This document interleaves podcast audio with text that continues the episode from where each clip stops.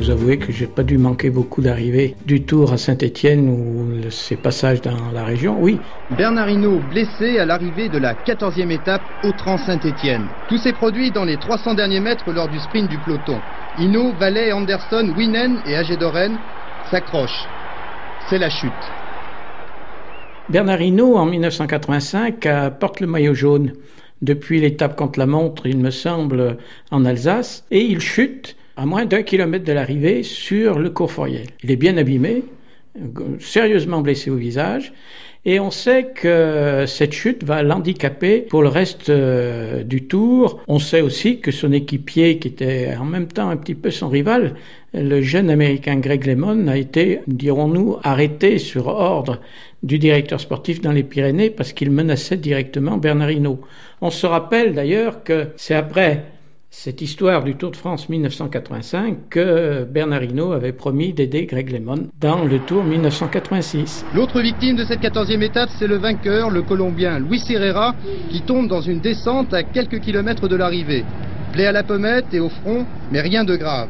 C'est le Colombien qui gagne l'étape, qui lui-même était tombé dans la descente de Rochetaillé, qui a expliqué que bon ben tous les deux se sont retrouvés dans l'ambulance qui les a amenés, je pense, à l'hôpital pour les soins, éventuellement passer des radios. Donc j'ai pas vu Bernard Hinault sur le Courforiel ce jour-là. En revanche, comme beaucoup, j'ai vu les photos des magazines qui montraient euh, l'importance de ses blessures et ses difficultés, puisqu'il était blessé au nez, à respirer, qui est quand même un handicap lourd pour un sportif quel qu'il soit. Finalement, pour rassurer tout le monde, il n'y a, rien. C'est juste le nez cassé, euh, deux points de, ici, deux points dans la tête. Il me reste mes deux jambes, mes deux bras, alors je pense que c'est le plus important. Et on retrouve donc notre champion national en 1986, qui prend un peu sa revanche, si je puis dire, entre guillemets, sur le Courforiel, puisque sur cette même belle avenue, il remporte le contre-la-montre et distance ce jour-là Greg Lemon, mais n'empêche pas l'Américain de remporter le tour. Je voulais simplement ajouter pour Bernard Hinault que finalement le cours Foriel résume bien sa carrière sur le tour, parce qu'il remporte en 1978 l'étape qui arrive à Saint-Étienne. On sait que c'est encore le début de sa carrière, puisqu'il va gagner son premier Tour de France. Et en 1986, c'est la fin de sa carrière. Et c'était bien dans son caractère. Il avait dit j'arrête à la fin de la saison.